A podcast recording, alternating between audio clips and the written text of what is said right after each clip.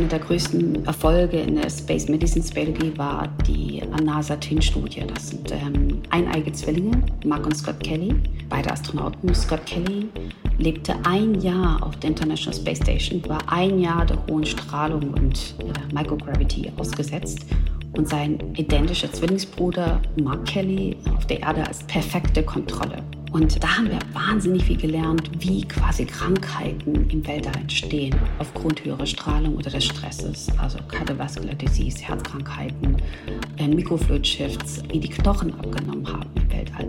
All diese Dinge führen zu neuen Therapieansätzen.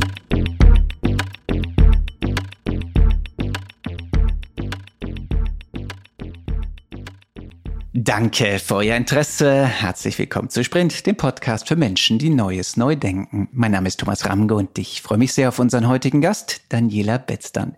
Daniela ist Chief Scientific Officer des Startups Yuri, das Biotech Engineering und Precision Medicine im All betreibt. Im All, das bedeutet, Daniela sucht unter anderem in Kooperation mit NASA und ESA, wie sich Zellen und Moleküle unter den Bedingungen der Schwerelosigkeit entwickeln und welche irdischen Lösungen für die Medizin sich daraus ergeben können. Die Überschrift hierzu lautet Space Biology. Danke, Daniela, dass du dir die Zeit nimmst. Danke, dass ich hier sein darf. Daniela, ähm, wir führen dieses Gespräch ja nicht äh, mit dir in der ISS. Ähm, du bist Space-Biologin, arbeitest aber ja, bei Ground Control. Wie gerne würdest du mal ins All fliegen? Das wurde ich tatsächlich schon oft gefragt, sogar noch darüber hinaus ähm, in der Richtung gedrängt. Ich war tatsächlich ESA-Astronaut-Candidate der Selektion 2022, 2021 und wurde schon oft von Astronauten, die ich trainiert habe, immer wieder dahin gedrängt, doch so eine Karriereoption in Erwägung zu ziehen. Tatsächlich, ähm, auch wenn ich relativ weit geschafft habe in der Selektion, ist es nicht mein Traum. Ich denke, es macht mich einfach nur einen besseren Wissenschaftler, wenn ich ein bisschen näher an dem Thema bin. Was macht eine Space-Biologin? Was ist Space Biology? Space Biologie ist ein ganz, ganz weiter Begriff. Im Grunde ist es ähnlich wie Astrobiologie. Also wir untersuchen die ähm, Auswirkungen der Weltraumumgebung auf lebende Organismen wie äh, Mikrogravitation, Strahlung. Ähm, manche bezeichnen das sogar als Ursprung des Lebens, die Suche nach Ursprung des Lebens ähm, oder auch äh, potenzielle außerirdisches Leben, wie sie sich anpassen an fremden Bedingungen das ist äh, gar nicht so einfach zu einzugrenzen. Okay, das ist super weit, ne? Das ist im Grunde ja irgendwie so alles Leben mal irgendwie wie, irgendwie erfassen. Ähm, was machst du denn? Was ist dein Ausschnitt? Und ich habe es ja in der in der Anmoderation ein bisschen angedeutet. Was ist Biotech Engineering und Precision Medicine im All? Biotech Engineering und Precision Medicine ist im Grunde alle Erkenntnisse, die die letzten 15 Jahre gesammelt haben auf der International Space Station und natürlich auch in simulierten Microgravity-Studien und äh, anderen Studien inklusive, also natürlich auch jetzt die neue Mondmission, das anzuwenden äh, auf der Erde. Also wir, wir nutzen quasi Mikrobiologie und ähm, Space Medicine in dem Fall, in Microgravity Condition, um tatsächlich das Leben auf der Erde zu vereinfachen. Also für zum Beispiel neue Therapien zu entwickeln oder neue Produkte zu entwickeln für die Industrie, aber natürlich auch die Pharmazie. Und ähm, das ähm, ist genau das, was wir tun. Also wir denken von, nehmen die Informationen aus dem Welt, aus der Microgravity-Forschung vom Weltall und nutzen die Informationen, um bessere Produkte auf der Erde herzustellen, weil wir da ganz andere Bedingungen haben, die sie auf der Erde so an sich nicht simulieren können. Hm. Was macht denn diese Microgravity oder Schwerelosigkeit, glaube ich, ähm, für die Medizin so interessant? Also warum entwickelt man Medizin im Weltall, die dann auf der Erde äh, zum Tragen kommen kann oder äh, beim, beim Menschen auf Erden wirken soll? Also dazu müsste man erstmal kurz ganz grob umreißen, was denn unterschiedlich ist im Weltall. Im Weltall haben wir zum Beispiel eine erhöhte Strahlung. Das heißt, äh, dadurch haben wir natürlich bestimmte Spezies, wie zum Beispiel Bakterien, reagieren auf diese Strahlung, indem sie zu einer Überlebensstrategie kommen und ähm, darauf adaptieren, also komplett neue Metabolismen äh, produzieren und darauf adaptieren. Und diese Metabolismen sind natürlich sehr interessant auf der Erde. Es könnte zum Beispiel ein neues Medikament dadurch entstehen. Der zweite Punkt ist, wie generell der Körper im Weltall reagiert. Wir haben ja dort Schwerelosigkeit. Das heißt, wir haben auch Schwerelosigkeit bei Flüssigkeiten und bei Gasen. Es gibt keine Convection, also keine Durchmischung, keine Sedimentation. Es gibt aber auch keinen äh, Druck, also auch keinen Druck von Flüssigkeiten auf Organismen. Wenn man jetzt vom Gesamtorganismus dann auf eine kleine Zelle geht, eine Zelle führt keinen Druck von der Flüssigkeit drüber. Es wird kein Compartment-Druck, also kein Druck von den Wänden. Es schwebt. Dadurch kann so eine Zelle sich perfekt in allen Richtungen 3D entwickeln. Und das ist zum Beispiel auch sehr interessant für äh, Drug Discovery, also ähm, Medikamentenerforschung. Und weil diese Zelle in ihrer 3D-Struktur sich sehr, sehr ähnlich verhält wie tatsächlich im Körper.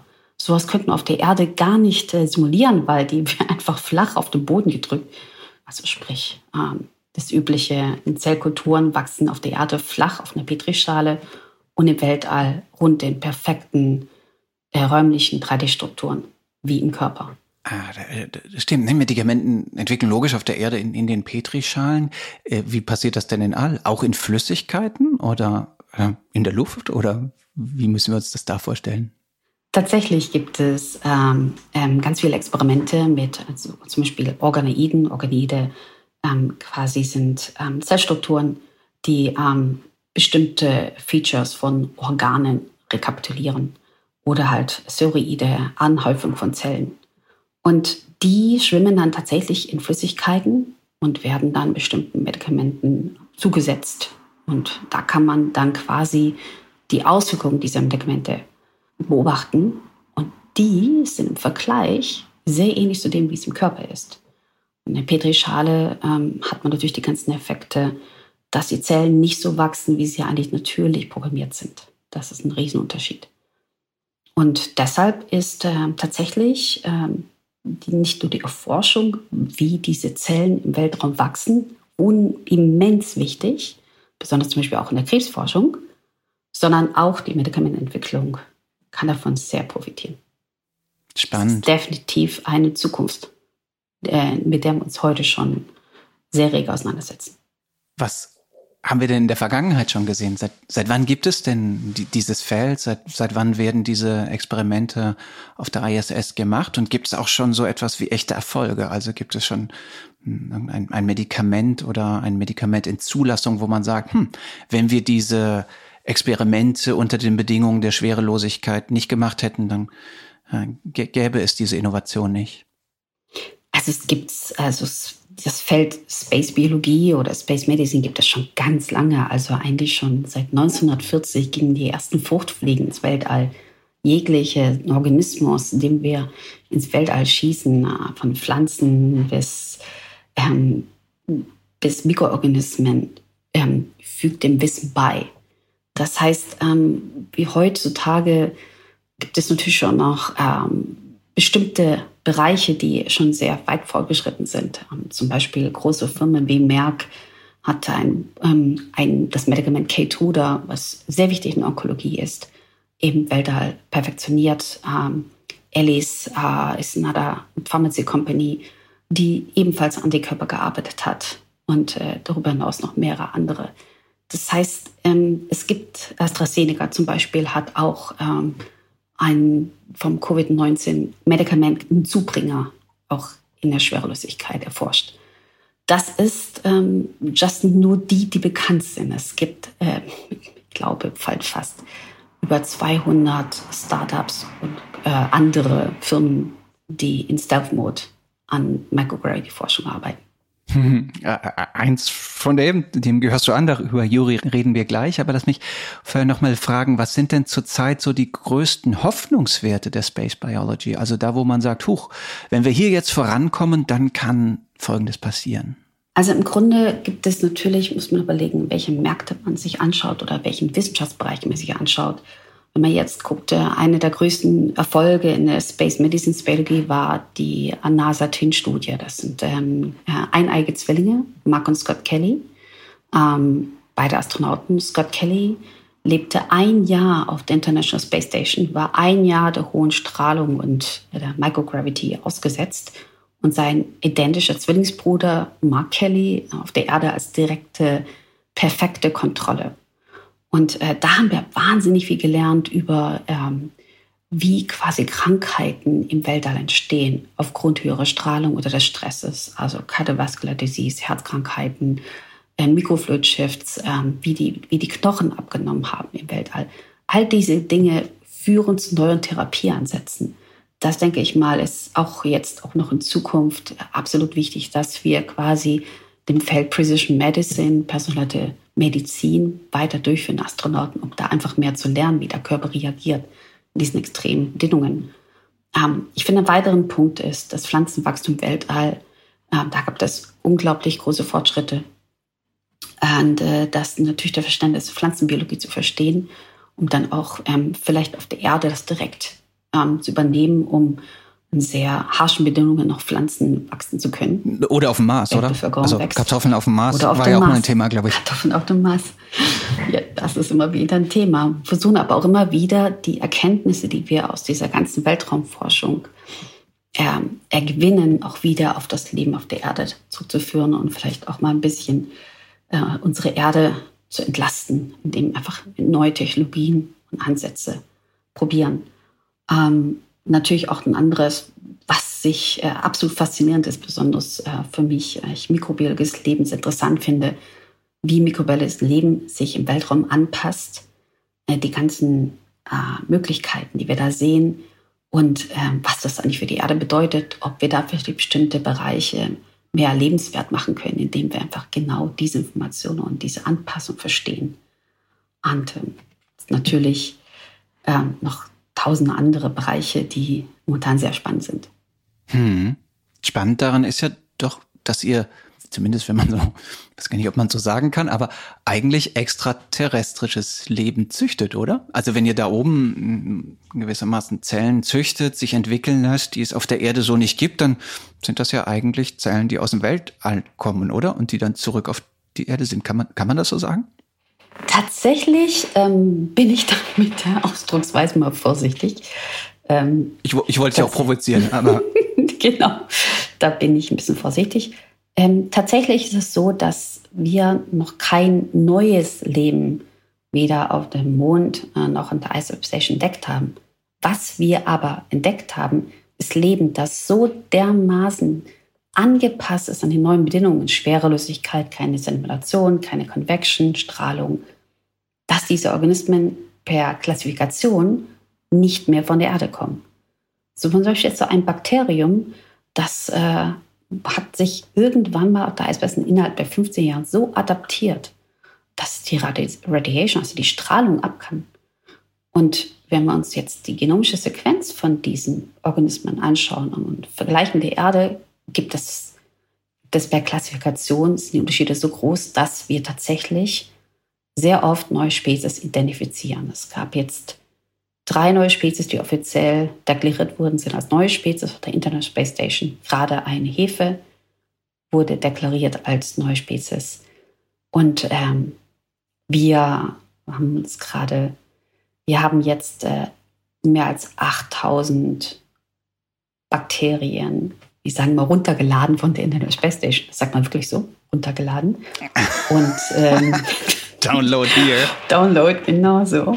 Und äh, tatsächlich ähm, hoffen wir uns den ein oder zwei komplett neue Spezies, aber wir werden wahrscheinlich eher so sagen, 30 bis 40 Prozent könnten wir theoretisch deklarieren als neue Spezies. Darüber hinaus muss man aber auch sagen, dass wenn man heutzutage eine Handvoll Erde nimmt dass die Wahrscheinlichkeit, dass da 30 bis 40 Prozent der Spezies noch nie entdeckt worden sind, also die genomische Sequenz wir nicht kennen, das ist auch normal. Im Grunde kann man das Weltall sehen wie eine neuen Extremo Sites, zum Beispiel die Tiefsee. Was wissen wir schon über die Tiefsee? Was wissen wir schon über das Leben um ein Gasfeld, das in Turkmenistan seit 1978 brennt? Was wissen wir schon über diese Bakterien diese hohen Eisengehalt aushalten. Antarktis, Sektion Antarktis Bloodstream, ein ähm, Fels, der so viel Eisen hält, dass er quasi ein rotes Eis hier drumherum bildet, dann wachsen Bakterien drauf, die gelernt haben, da gibt es sonst nichts, die müssen das Eisen fressen, sonst gibt es da nichts.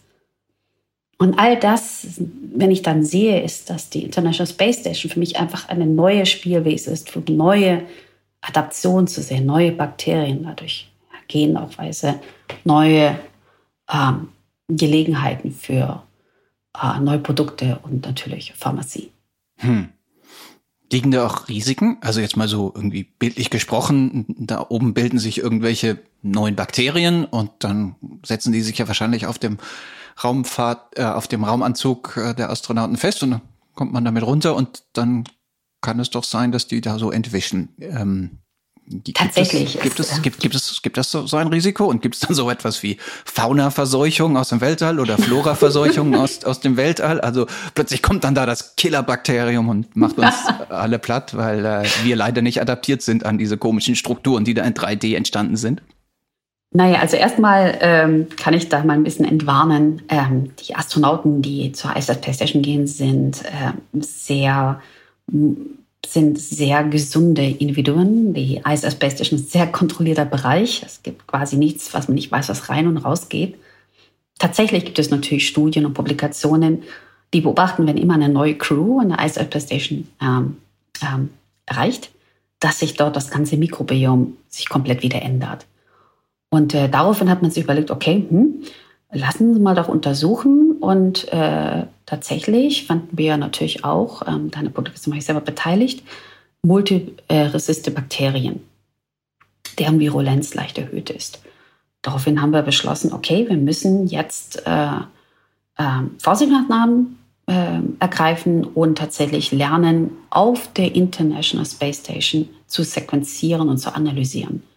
Und dadurch wurde das Biomolecular Sequencer Projekt geboren, das jetzt seit 2015 erfolgreich Proben direkt im All quasi auf der Space Station und später auf, der, äh, auf dem Mond direkt analysiert. Man müsste also diese Proben nicht mehr zwangsläufig zurück zur Erde zurückbringen. Nichtsdestotrotz, ähm, ich denke mal, ähm, auf der ISS Space Station sind die Bakterien da oben relativ sicher weil es natürlich auch wirklich alles von Erde kommt. Es gibt aber auch ganze Departments bei NASA, die sich um nichts anderes kümmern als genau um das. Weil nämlich eines Tages, als man die Außenseite der International Space Station mal einen kleinen Swap genommen hat, eine Probe, weil da irgendwie so ein Plättchen waren am Fenster, und das reingebracht in die ISS Space Station, hat es dann in perfekten Wachstumsbedingungen gebracht, diese Probe, und das waren tatsächlich Bakterien. Dann hat man das erstmal festgestellt, ja, Bakterien, Sporenformen, manche Bakterien, manche Sporen überleben das Vakuum, die Kälte und die Hitze an der Außenseite der ISOP Station.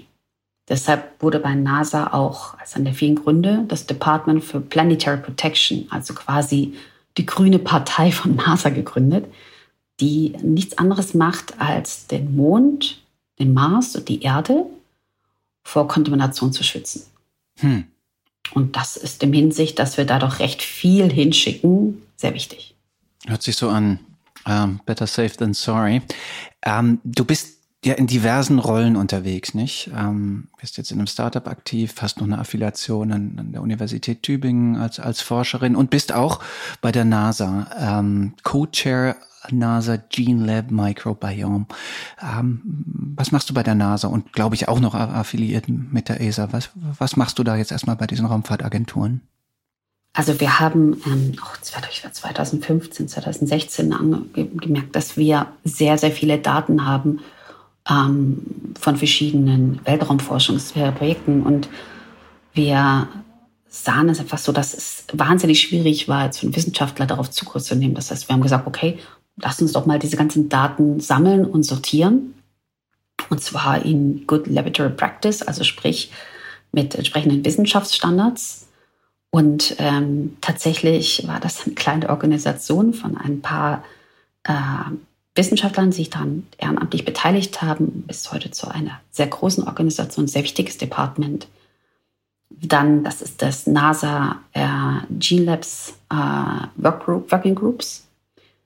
Dasselbe gibt es natürlich auch auf, ähm, bei der ESA. Bei der ESA gibt es ein sogenanntes Topical Team, ähm, wo ich auch ein äh, Co-Koordinator bin, wo wir uns darüber äh, unterhalten und äh, natürlich auch äh, Weichen stellen, wie wir quasi diesen ganzen Datenflut aus dem Weltraum auch für Europa zugänglich machen und organisieren und koordinieren können und da auch helfen. Und dann das Letzte ist, das haben wir jetzt erst kurz in den Leben gerufen, vor ungefähr zwei, drei Jahren war das, das ISSOP-Konsortium, das ist International Standards for Space Omics Procedure. Das heißt nichts anderes, dass wir jetzt auch auf der internationalen Ebene Space-Daten zur Verfügung stellen. Mein persönlicher Traum, warum ich in diesem Konsortium so aktiv ist, ich möchte, dass jeder Wissenschaftler der Welt, unabhängig von der Nationalität und wann der Einkommen, Zugang auf Space-Daten haben, weil tatsächlich diese Daten gehören alle und das äh, ist wichtig für, für die Zukunft unserer Erde und Substanität und Environment und natürlich auch Medizin. Hey, bei Zugang zu Daten und Open Data wirst du bei uns bei der Sprint ganz, ganz viele Freunde und Unterstützer finden. Dass, äh, wenn wir irgendwas für euch tun können diesbezüglich, ähm, äh, sagt bitte Bescheid. Ähm, aber lass mich noch eine andere Frage stellen, ähm, bezogen auf wer da oben überhaupt forscht. Du hast eben ja so die Namen von ein paar Big Pharma Konzernen äh, genannt. Wie ist denn das Verhältnis? Man hätte jetzt ja erstmal erwartet, dass das vor allen Dingen öffentliche Forschung ist, die da oben betrieben wird. Ist äh, das eine falsch, falsche Annahme?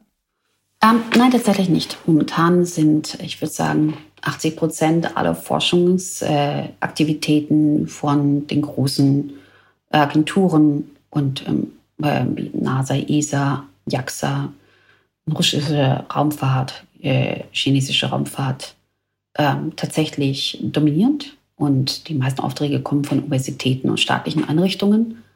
Es wird aber immer mehr und mehr ähm, klar, dass wir da oben auch eine neue Gelegenheit haben für neue Produkte und Pharmazie. Das heißt, ähm, es gibt, wie schon gesagt, schon vorgemeint, sehr viele größere Firmen, aber auch sehr viele neue Startups, ähm, die das jetzt ein Standbein etablieren.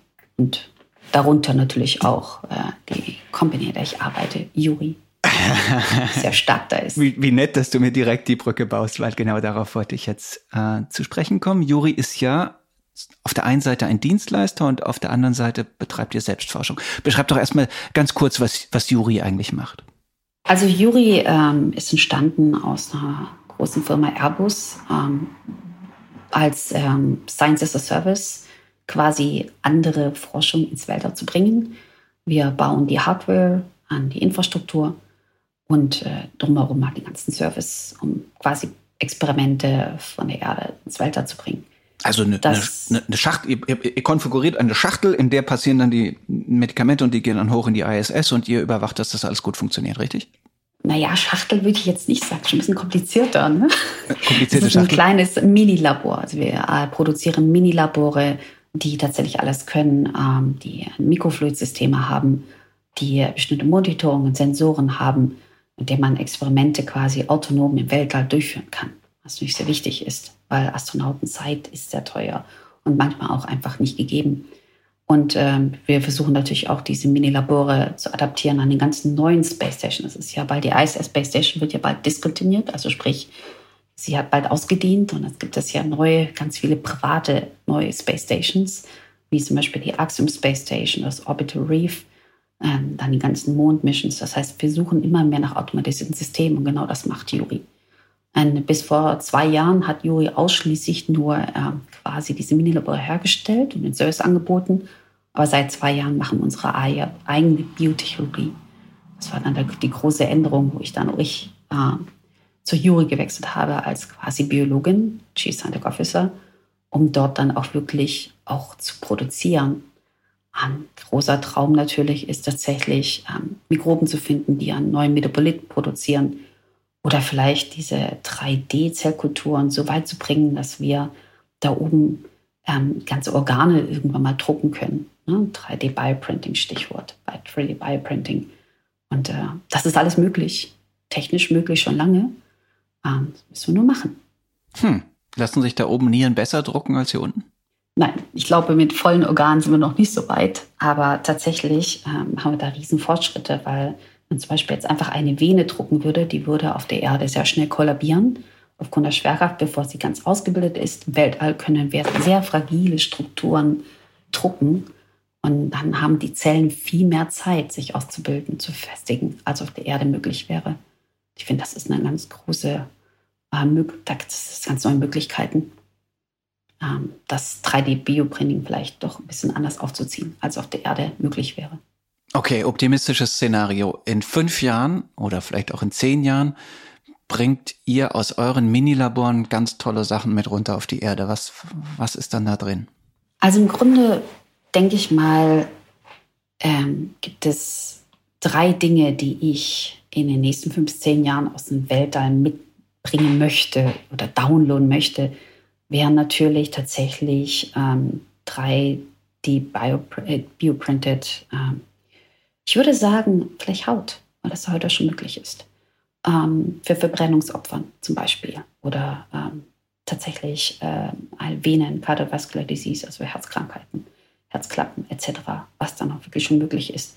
Am besten aus äh, der, also der Bio-Ink, also sprich die Tinte für diesen Drucker, ähm, im Weltall herangewachsen. Perfekte Organoide, perfekte Zellen, ohne Compartmentdruck, ohne ähm, also perfekten 3D-Zirkutoren. Das wäre der eine Punkt. Der zweite Punkt sind Daten. Jedes Mal, wenn wir einen Astronauten ins Weltall schießen, lernen wir so viel dazu.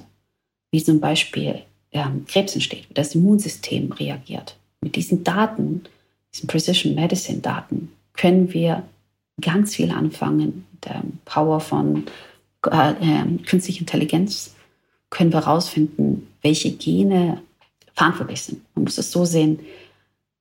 Ich arbeite ja natürlich auch ähm, schon seit Jahrzehnten im Krankenhaus nebenher. Und im Krankenhaus, wenn ein Patient auf mich zukommt, ein Krebspatient, dann ist er in seiner Krankheit schon sehr weit fortgeschritten. Und dann fragt er mich, warum habe ich Krebs bekommen? Die allgemeine, immerwährende Frage, warum ich? Was ist da passiert? In dem fortgeschrittenen Stadium kann ich tatsächlich nicht mehr das Onkogen oder sehr schwer das Onkogen verifizieren. Aber im Weltall, wenn ein Astronaut dieser hohen Strahlung ausgesetzt ist und gerade anfängt, der Körper quasi auf diese Strahlung, auf diese Haschengemessen reagieren, kann ich genau sehen, welche Gene gerade anfangen, verrückt zu spielen. Und das sind dann die Anfangsstadien von ganz verschiedenen Krankheiten, die wir fantastisch im Weltall untersuchen können. In ansonsten sehr gesunden äh, Individuen. Das sind also diese Daten, die sehr wichtig sind. Und das dritte sind natürlich Mikroorganismen, die da oben adaptieren und komplett neue, verrückte Produkte herstellen, die wir so uns hätten gar nicht vorstellen können, nicht mal simulieren können, zu schauen, ob das vielleicht etwas wäre für bestimmte Produktionsprozesse zu optimieren. Hm. Ähm, wo, wo steht ihr wirtschaftlich? Ähm, auf euren beiden Geschäftsarmen, der eine ja als, als Dienstleister und der andere dann vermutlicher Venture-Kapital äh, finanzierte Forschung. Genau. Also ähm, wirtschaftlich ist es so, dass natürlich unser, unser Science as a Service self-sustainable ist. Also sprich, äh, das existiert schon lange und ist stabil. Wir haben da sehr viele Aufträge von DLA, von ESA, von NASA und von unseren Kunden. An der biologischen Seite haben wir ja gerade erst angefangen. Wir haben jetzt ein neues Space-Labor in Collaboration mit dem CRG EMBL in Barcelona was sehr spannend ist. Da haben wir sehr viele Möglichkeiten. 500 Gruppen, sieben Stockwerke, voll von Wissenschaft. Können wir in jede Richtung forschen, die wir möchten.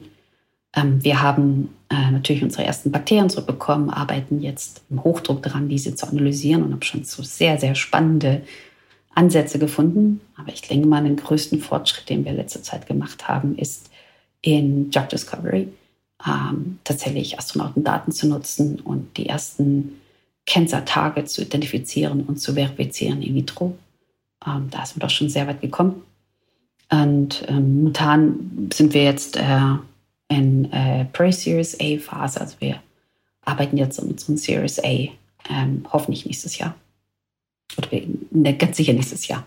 Mhm. Anfang des Jahres. Mhm. Wie viel Geld, auf, auf der Suche nach wie viel Geld seid ihr in dem Fall? Wie viel braucht ihr? Ich nehme an, das ist kein ganz billiges Unterfangen, was ihr da macht.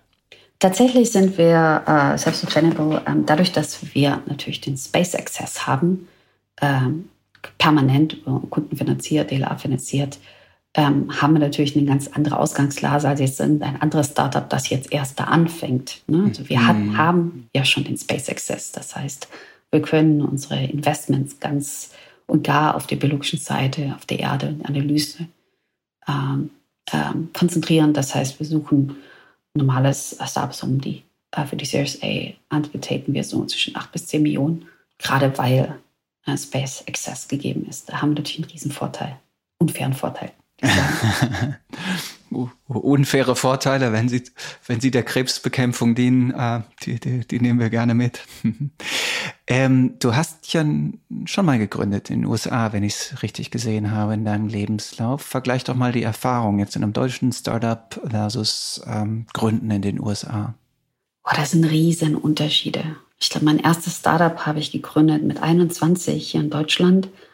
Und ähm, ich glaube, jetzt bin ich bei sieben ähm, in, USA, in, Deutschland ist alles, ähm, wird immer alles erst geprüft und getestet und diskutiert.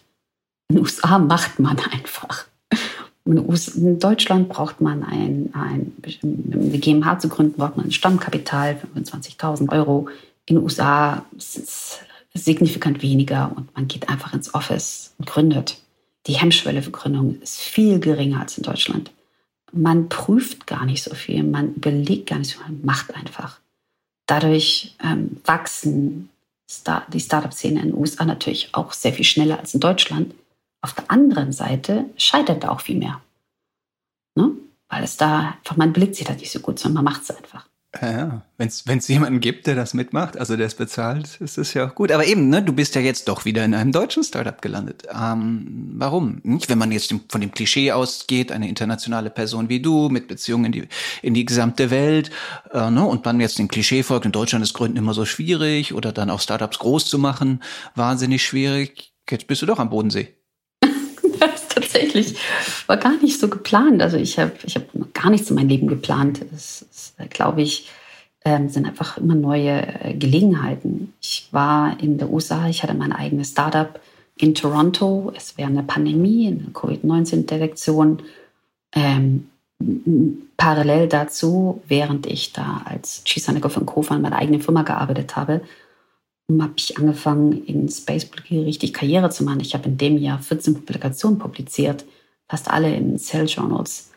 Und ähm, muss, dann wurde ich auch noch angenommen, wieder warten als ESA-Astronaut-Kandidat. Und ich musste mir einfach, ein, mir einfach Gedanken machen, ob ich weiter in der Covid-19-Forschung arbeiten kann mit der eigenen Firma, ob das unfair ist oder ob ich, was ich aufgebe, die Space-Biologie und der, die Möglichkeit, Astronautin zu werden oder halt mein Startup. Es war irgendwann mal, musste ich eine Entscheidung treffen. Da habe ich mich entschieden, mein Startup zu verlassen. Ich bin natürlich ein das operative Geschäft zu lassen, ist ja noch mein Startup. Und äh, wollte mich nur noch auf Spacebiologie konzentrieren, auf der Wissenschaft und auf meine Astronautenausbildung. Ich wollte ihm einfach eine faire Chance geben. Und äh, dann hat Jure mich gefunden und hat mir ein Angebot gemacht, wo ich einfach gemerkt habe, das passt so gut Chief Scientific Officer war ich schon so oft in meinem Leben. Und dann jetzt noch endlich Space Business und dann wirklich nur ein Thema. Das war fantastisch. Bin sehr glücklich mit der Entscheidung. Klasse. Klasse. Die Kandidatin, die sich durchgesetzt hat, die hatten wir übrigens auch schon im, im Podcast, die Nicola Winter. Vielleicht magst du den mal an, an, anhören. Da war die, Kampf, die, die, die Kampfpilotin war dann gegenüber der Space-Biologin offenbar offenbar ein bisschen, bisschen im Vorteil. Nein, ähm, lass mich noch eine Frage stellen, die ähm, die, die ich mir nicht selbst ausgedacht habe, sondern äh, auf die ich in einem anderen Interview mit dir gestoßen bin, die ich sehr spannend fand, nämlich dass, wenn es gelingt, einem äh, im All irgendwie eine Innovation hervorzubringen, kann man das dann auf der Erde eigentlich einfach patentieren? Also juristisch gesehen ist es ja auch eine komplexe Frage. Ne? Man hat irgendwie da um all eine, eine Innovation und dann können ja vielleicht andere in diesem wilden Westen, in diesem nahezu rechtsfreien Raum des Alls dann das vielleicht einfach nutzen, oder? Das ist tatsächlich ein sehr spannendes Feld. Ähm, da gibt es tatsächlich schon ganze Studiengänge, die damit befassen. Ähm, was ist denn die Patentsituation im Weltall? Tatsächlich ist es so, es ist ein internationaler Raum. Das heißt, Patente, das ist erstmal wichtiger, ist die erste Frage ist, was kann ich da oben machen? Tatsächlich kann ich da oben alles machen, weil Patent, äh, Patente auf der Erde nicht greifen. Sprich, ich kann da oben zum Beispiel ein Medikament, das bekannt ist für eine ganz bestimmte Krebsart, da oben Reperperson, also sprich für ein anderes ähm, Krebsart einsetzen und neu patentieren. Da greifen nicht so die ganzen Patenten, äh. Ich denke, entweder es bleibt quasi ein internationaler Raum oder es wird adaptiert. Interessanterweise, auf dem Mond ist das nicht so. Im Mond wurde tatsächlich irgendwann mal deklariert, ich glaube in den 50er, 60er Jahren, dass alle Patente auf der Erde auf den Mond greifen. Das habe ich erst vor kurzem gelernt. Ich bin kein Jurist, ich kann da bestimmt jetzt nicht mit Fachbegriffen das irgendwie untermauern oder nur noch Quellen angeben, aber dem tatsächlich, das sieht das so aus, ist das so, dass wir auf dem Mond nicht diesen patentfreien Raum haben, aber auf der ISS Space Station, internationalen, wie in internationalen Gewässern, ein, rechts, ein bisschen rechtsfreier Raum. Was das bedeutet für uns als Firma, ach, natürlich sehr viel. Wir können natürlich jetzt anfangen zu patentieren, aber wie? Wie patentieren? Das ist immer noch eine gute Frage. Also wenn wir einen Juristen fragen, dann wird er mit Sicherheit sagen, kommt drauf an. Genau. Das können wir, das können wir im Podcast definitiv nicht klären. Zum Abschluss habe ich noch zwei weitere Fragen. Nämlich erstens, ähm, ist das, was ihr macht, eigentlich auch so in so einer Science-Fiction-Logik etwas wie die Vorbereitung dann auf die großen Reisen im Weltraum, die Besiedlung vielleicht zunächst des Marses oder ganz weit in die Zukunft gedacht. All das, was ihr macht, ist das auch eine Vorbereitung auf äh, interstellares Reisen, irgendwann mal zum Exoplaneten aufbrechen? Absolut. Also man kann ja Space Biologie von Space Exploration gar nicht mehr trennen.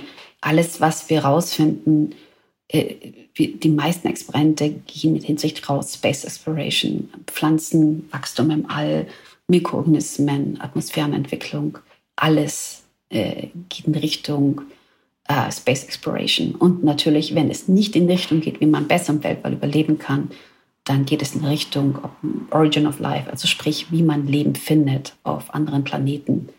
Und äh, das ist ganz klar, das kann man gar nicht trennen. Das wollen wir auch gar nicht trennen. Ich meine, es ist jeder, der in der Weltraumwissenschaft arbeitet, möchte, sucht nach äh, neuen Lebensformen, äh, sucht nach, äh, kennt das Bedürfnis, im Weltraum sich ausbreiten zu können. Und das wird passieren. Die Menschheit wird irgendwann mal auf einem anderen Planeten leben.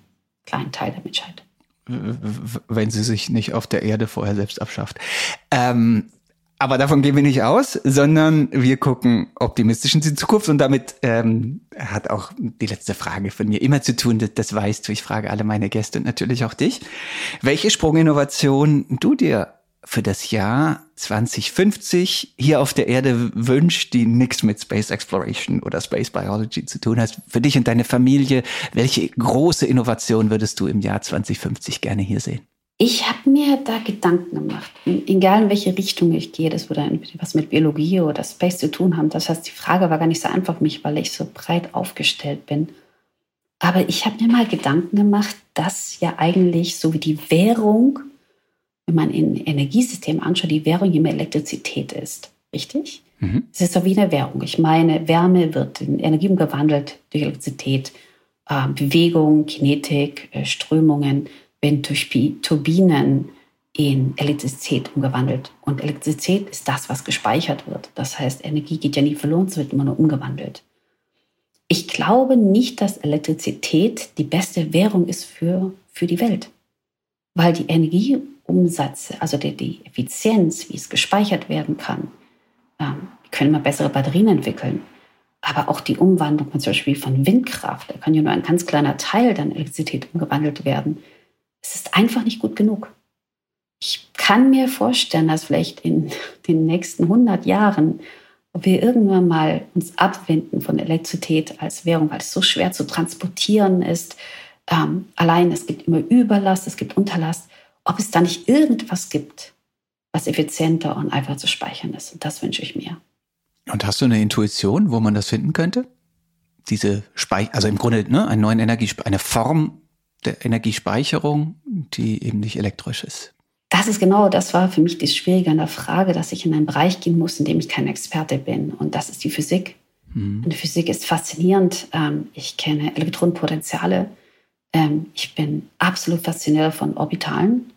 Ich sehe, wie da Energie in höheren Bannorbitalen gehoben wird. So also entsteht zum Beispiel Fluoreszenz.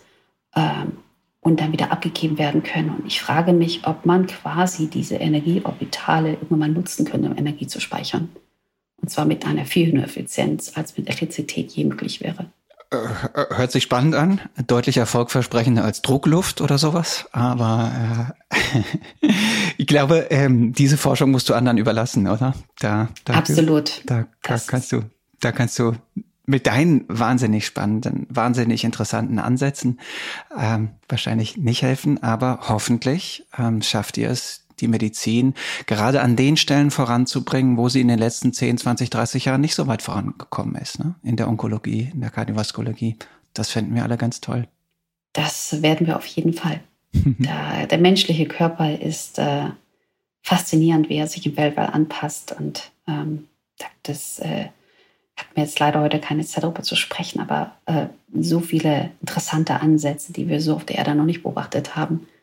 Ähm, da denke ich, werden wir noch einiges lernen. Dann machen wir irgendwann eine Folge hiervon. Aber bis dato, Daniela, danke ich dir ganz, ganz herzlich für die vielen klugen Einsichten aus dem All, die du hier für uns heruntergeladen hast. Dankeschön.